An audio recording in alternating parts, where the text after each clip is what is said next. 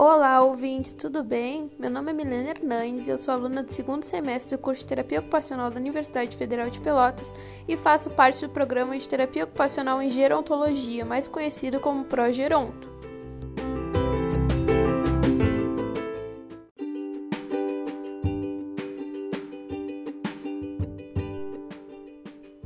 Agora eu vou explicar melhor para vocês o que se trata o nosso projeto, o Progeronto.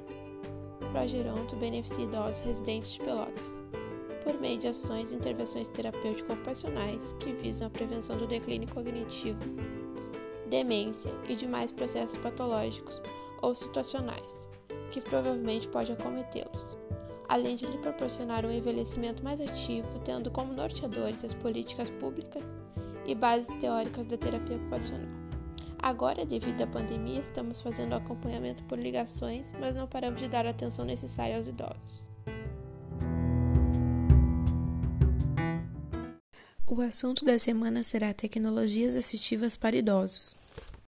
A tecnologia assistiva é um termo ainda novo, utilizado para identificar todo o arsenal de recursos, serviços e estratégias que contribuem para proporcionar ou ampliar habilidades funcionais e, consequentemente, promover a vida independente inclusão. Além disto, é uma especialidade do terapeuta ocupacional que atua em disfunções físicas, cognitivas e sensoriais, com o propósito de favorecer a funcionalidade de indivíduos que apresentam disfunções de origem ocupacional. A leitura aponta que existem duas formas de envelhecimento: a usual ou comum, o bem-sucedido ou saudável. No formato usual, os fatores intrínsecos, exemplo, dieta, sedentarismo e causas psicossociais, intensificam os efeitos adversos que ocorrem com o passar dos anos. Já no formato do envelhecimento saudável, esses fatores não são presentes ou apresentam pouca importância.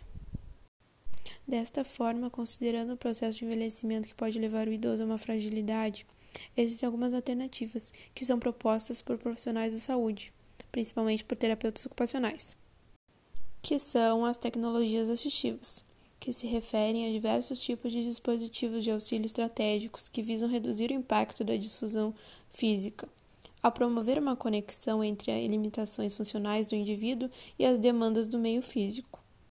Portanto, existem vários tipos de tecnologia assistiva que são propostas e implementadas para atender aos idosos que apresentam necessidade de manter sua capacidade funcional, autonomia e qualidade de vida. Essas tecnologias assistivas podem ser utilizadas para realizar atividades de vida diária e atividades instrumentais de vida diária, com maior independência e autonomia. Por fim, se você ver algum idoso utilizando algum equipamento de tecnologia assistiva, não significa que esse idoso é incapaz, e sim que ele está recebendo um auxílio para manter sua independência e qualidade de vida.